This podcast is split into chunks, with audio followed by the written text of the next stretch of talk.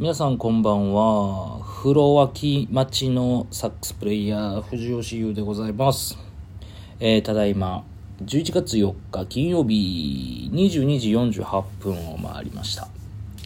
えー今日も、えー歌謡曲舞台歌謡曲の稽古ですね、えが明治座でありまして今日は長かったですね。全部終わったのが9時半10時前ぐらいで、え先ほど帰ってきました。ちょっと夜風がね涼しくてあのー明治座からここまで30分ぐらいなんですけど徒歩で。30分かからないぐらいかな。ゆっくりね、えー秋の夜風に吹かれながら歩いてきましたけども。ちょっと今日は疲れましたね。まあ心地よい疲れだしね。ストレスはない。本当にそれが何より一番で楽しい今日も場当たり稽古でしたけれども、えーそうそう今日はねあの昨日から明治座に入って、えー昨日初日ね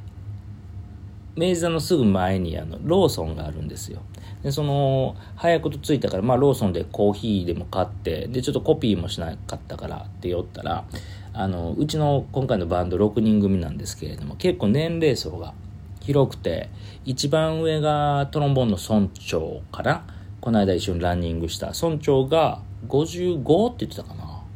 ほで 55? うん55やったと思う。でその次に、えーベースのケイタイムさん。ケイタイムさんも50ぐらいだと思います。でその次僕が44でその次が高田君。トランペットの高田が41かな？40かな？それぐらい。でドラムの、えー、矢尾君が僕の10個下って言ったら35ですね。でそっから、えー、ぐんと飛び抜けて若いのが千代信なんですよ。ギターの千代信が25かな。だから村長とは30違う。だから20代30代40代50代がいる現場なんですけど、まあ、もちろんみんな仲良くて。で千代信は僕あの大阪にもともとあいつおって、まあ、その時多分数回なんですけどねあのセッションで会って。でまあこっちでまた再会した形なんですけどその千代信とねあのローソンでばったり会ってでなんかこのラジオなんか聞いてるらしいので藤尾さんラジオ聞いてますよみたいな言って「あそうなんありがとう」って言ったらあの僕もちょっとこれから毎日藤尾さんのことアップしますとか言って「何?」って言ったらなんか急にムービー取り出してでなんかね毎日あの彼インスタやってるんですけどまあインスタもツイッターもやってるしフェイスブックもやってるんだろうけどインスタのストーリーズにえっ、と、一日一押しというタイトルでね、えっ、と、僕のストーリーズ、あの、クソつまんないストーリーズが上がってるのでね、えーもしよかったら、あの、コメント欄に千代信の、えー URL 貼っつけときますんで、えー興味のある方が、えー多分、2人か3人ぐらいいるかな？いないかな？えーもしよかったら、えーそちらもね、えー千代信の方からも、えー歌謡曲の舞台裏をご覧ください。まあ舞台裏っつっても俺しか映ってへんねんけど、まあそのうちね、あの、いろんな人が出てくるかな。僕も、そうそう、千代信を真似して、明日から今日の誰々みたいな感じで、あの、バンドメンバーもそうやし、仲良くなった役者さんとか、まあ、上げれる範囲、もちろん上げられへん人ももちろんいるやろうから、えー、なんかね、その、このラジオトークや17ライブだけじゃなくね、えー、写真を、えー、上げていこうかなって思ってますね。舞台裏。舞台裏は映されへんな。楽屋。楽屋とかメンバーとか、あ映せる範囲でね。あ、あとそうそう、なんかね、それもツイッターで流れてきたんやけど、その明治座今回は、あのー、1幕と2幕の間が30分休憩あるんですよ。結構でしょ、30分って。うん。で、その間に、えーっと、レストランが入ってるんですね、明治座には。うん。そこのレストランでお弁当が売ってる。それもその歌謡曲にちなんだお弁当。そのまあ歌謡曲っていうのは、鳴尾一族と、えー、杏ズさんの、えー一族との、まあ、構想じゃないんだけど、まあそういう物語なので、あのーその、鳴尾一族をモチーフにしたお弁当みたいなとかね、あとは、ジュースとかカクテルもあんのかな？なんかそんなんもあるそうです。サンドイッチとか。その歌謡曲の、えー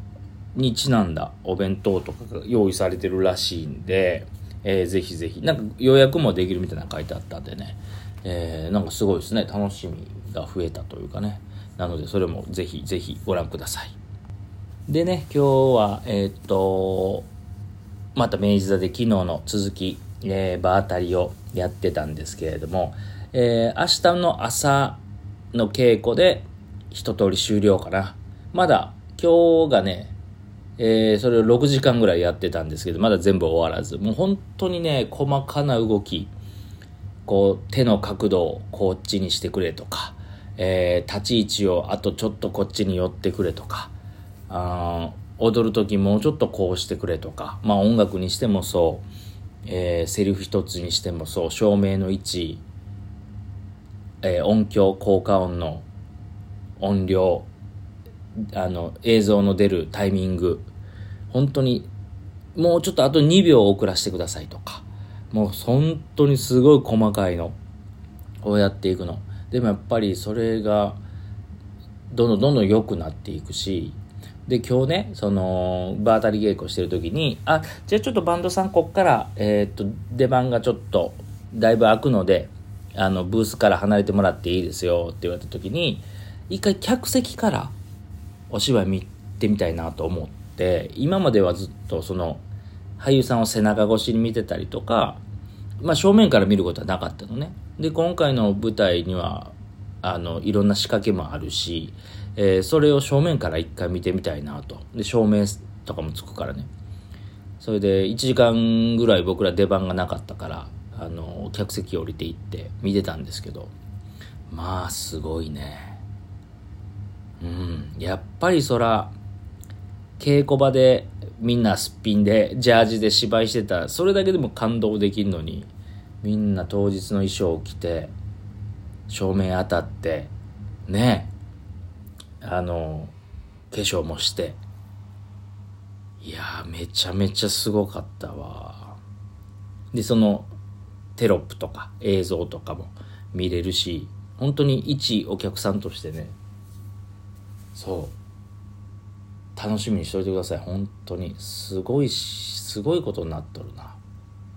し、改めて、昨日も言ったけど、その、ほら、お風呂や。ね。もう聞き慣れたでしょ、これ。あとね、2分後ぐらいに、お風呂が沸きましたって言うんでね。はい。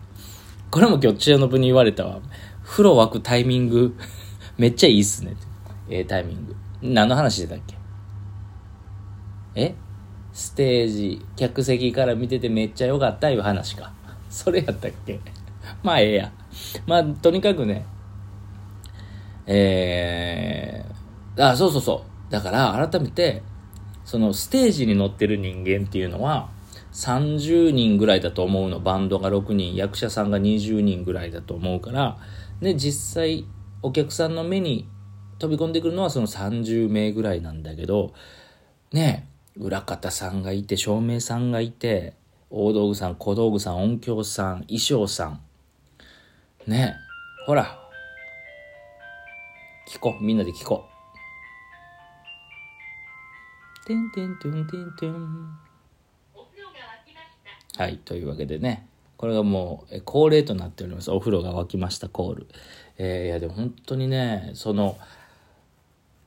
それこそ明治座のスタッフの方とかね、お弁当持ってきてくれはる人とか、ね、カツラ直さはる人とか、もう、なんもう本当何百人という単位だよね。なんか改めて、そういう裏で支えてくださる方がいて、ね、ステージ。まあ僕も、ね、普段からこう人前に立ってさ、演奏するし、まあその時もそうやないで、ライブハウスで演奏する時もライブハウスのスタッフがいて、ね、スタジオのスタッフがいて、いろいろ力貸してくれる人がいっぱいいて、初めて人前に出れるんだけど、やっぱこうね、こういう規模がちょっと違うから、うん、改めてすごいし、で、そんだけ大人数がいるにもかかわらず、その全員が優秀。まあ中にはね、まだ新人の人とかもいるんでしょうけど、それをね、ベテラン勢がちゃんとまとめてるというかね、ミスが起こったとしても、僕らの前に来る頃にはもうミスがなくなってるというかね、改めてすごい。だからさっきも言ったけど、疲れ、めちゃくちゃ疲れんねんけど、ストレスが感じないから、心地いい疲れだけが残る。一番嫌なのはなんか、体はそんな疲れてへんけど、心がしんどいみたいなんて、みんなも経験あると思うねんけど、もちろん僕もあるし、僕らはそういうのをなるべく排除したいと思って、ここ何十年もやってきたから、まあ、ね、ここだけじゃないけど、他にもこういう現場いっぱい経験したけど、まあ、今回も本当にいい現場。やから本当にね、だからみんながね、そのスタッフさんに感謝してるし、もうそれも伝わってくるから、それは良くなるよね。お互いがお互いをリスペクトし合って、誰が有名で、えー、誰がギャラ要求持てるとか、そんな関係なしにね、あのー、みんなが一つの作品をお客さんの目に届くまでに最高のものに仕上げたいというね、その一点だけでやってるっていうのがね、本当に気持ちいいので、ぜひ、えー、明治座、いよいよあさってから、えー、11月6日から30日まで明治座でやってますので、えー、都内近郊の方はぜひ、そして見れない方は11月17日、えー、東方シネマズでね、えー、ライブビューイングもありますので、ぜひご覧ください。そして、千代信のフォローも忘れずにというわけで、お風呂入っていきます。ではまた明日、頑張って収録します。じゃあね、おやすみなさい。バイバイ。